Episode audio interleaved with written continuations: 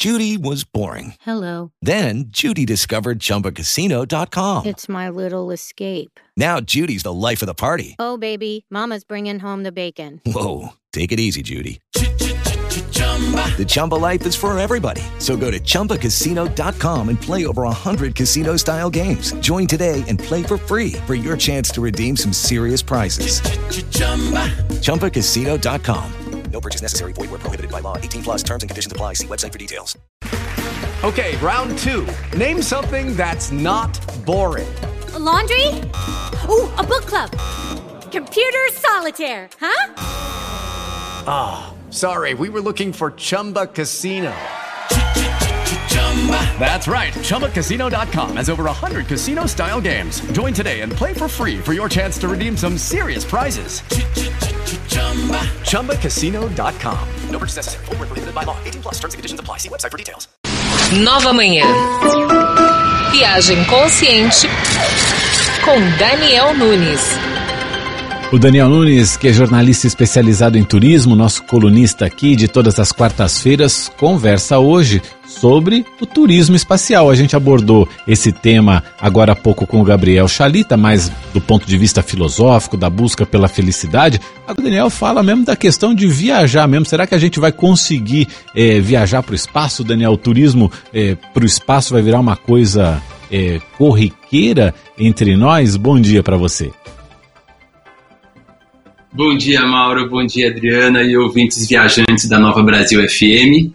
Olha, Mauro, eu não sei para nós, pobres mortais, mas para a elite mais rica do planeta, o turismo espacial está começando a ficar mais próximo. Isso porque, como lembrou o Gabriel Chalita agora há pouco, a gente está assistindo a largada de dois eventos bem importantes dessa verdadeira corrida para ver quem vai dar as cartas na exploração do turismo espacial para não astronautas, né, para cidadãos civis como nós.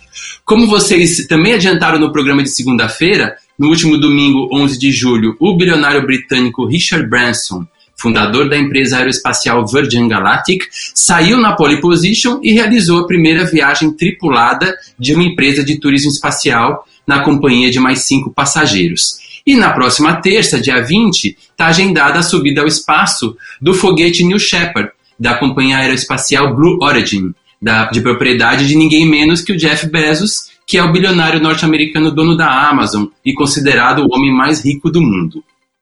O Bezos tinha planejado tudo para chegar lá primeiro, mas aí o Branson antecipou a largada da sua empresa, que estava prevista inicialmente para agosto ou setembro, só para ganhar essa corrida do pioneirismo do turismo espacial. Ele que já tinha passado aí 17 anos preparando essa subida.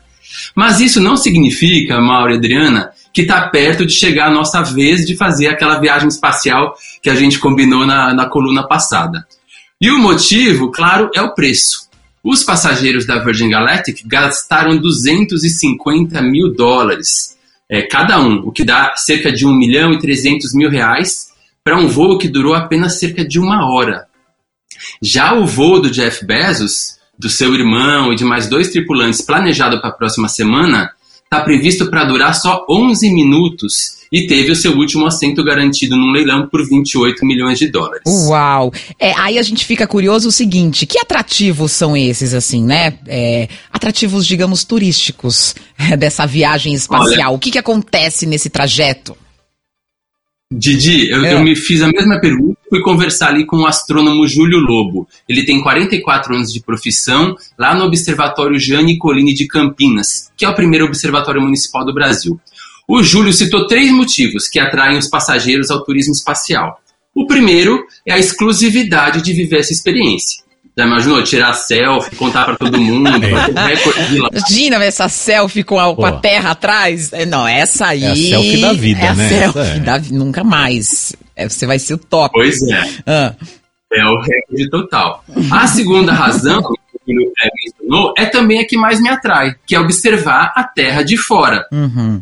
A aeronave atinge uma altura ali de 80, 100 quilômetros, em que o céu vai escurecer e o passageiro vai se maravilhar é, vendo da janelinha o horizonte da Terra enquanto ele se curva ao longe. Já imaginou? Deve ser de arrepiar, né? Lindo, é verdade. O terceiro motivo é o barato de flutuar dentro da cabine, mesmo que por alguns minutos, e sentir ali o nosso corpo sem o peso da força da gravidade. Mas aí é que vem o choque de realidade. O Júlio Lobo acredita que a era das viagens espaciais ainda vai precisar de quase um século para se popularizar de fato, porque esse é um processo lento. É, para a gente ter uma ideia, já se passam duas décadas desde que o primeiro turista espacial pagou 20 milhões de dólares para ir para o espaço em 2001. E sabem como que o bilionário norte-americano Dennis Tito chegou lá? Hum. Ele foi de carona com os astronautas da nave russa Soyuz. E aí depois dele, mais meia dúzia de turistas riquíssimos fizeram o mesmo, o que acabou ajudando a financiar o programa espacial russo. A novidade agora é que as viagens são exclusivas de turistas. E é esse o mercado disputado pelo Richard Bronson, pelo Jeff Bezos e também pelo Elon Musk, dono da Tesla, segundo homem mais rico do planeta, que também está preparando a sua viagem é, para logo em breve. Se até agora apenas cerca de 300 cientistas tiveram é, chance de viajar para o espaço, a tendência é que o número de pessoas lá fora passe a crescer graças aos turistas que têm muito dinheiro. Pra gente, Mauro e Didi, que não tem essa bala toda para praticar o turismo espacial, o astrônomo Júlio Lobo tem outra dica para a gente sair em mente e em espírito do planeta azul. Escolher uma noite estrelada e praticar o turismo astronômico, aqui com o pé no chão, olhando pelo telescópio de algum observatório os astros e estrelas maravilhosos que nos rodeiam. E, e, até, Daniel, deixa eu até vou dar uma dica. Esse final de semana eu fui para Cunha, no interior de, de São Paulo, É. e, e fiquei é, nu- num lugar bem isolado, no alto de um morro ali, e com, com zero iluminação. O céu tava maravilhoso à noite, maravilhoso, a olho nu mesmo, assim. Então tava maravilhoso. E eu tenho um aplicativo no celular que eu aponto para o céu e ele vai identificando as constelações, os planetas, a, a posição em que tá tudo ali.